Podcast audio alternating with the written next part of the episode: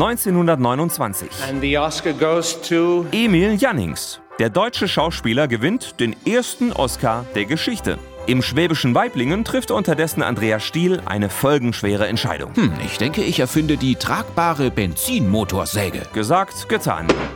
Er macht sich ans Werk. Maschinenbauingenieur Andreas ist öfter als Sachverständiger für Dampfmaschinen in Sägewerken im Einsatz. Dort sieht er, wie mühsam die Arbeit ist. Ja, sägen, hämmern und während wir essen, sitzen meine Kollegen der Arbeiterklasse und ich irgendwo auf einem ungesicherten Gerüstträger hoch über der Metropole. Ja, so ähnlich. Andreas Stiel hat die Idee, eine tragbare, aber dennoch leistungsfähige Motorsäge zu entwickeln.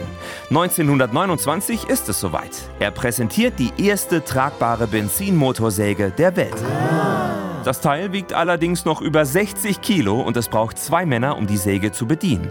Dennoch ist die Nachfrage riesig und der Name Stiel wird weltbekannt. Auch in Frankreich sägen wir Bäume mit Stil. Seit 1971 ist Stiel die meistverkaufte Motorsägenmarke weltweit. Und dank Andreas Stiel und seiner Motorsäge können sich Männer auf der ganzen Welt seither noch männlicher fühlen. Ich bin wie Gott! Und äh, seine Erfindung hat sogar zahlreiche Filme inspiriert. Was wäre die Welt ohne Meisterwerke wie das Kettensägenmassaker? Und wieder einmal hat ein Baden-Württemberger die Welt ein bisschen besser gemacht.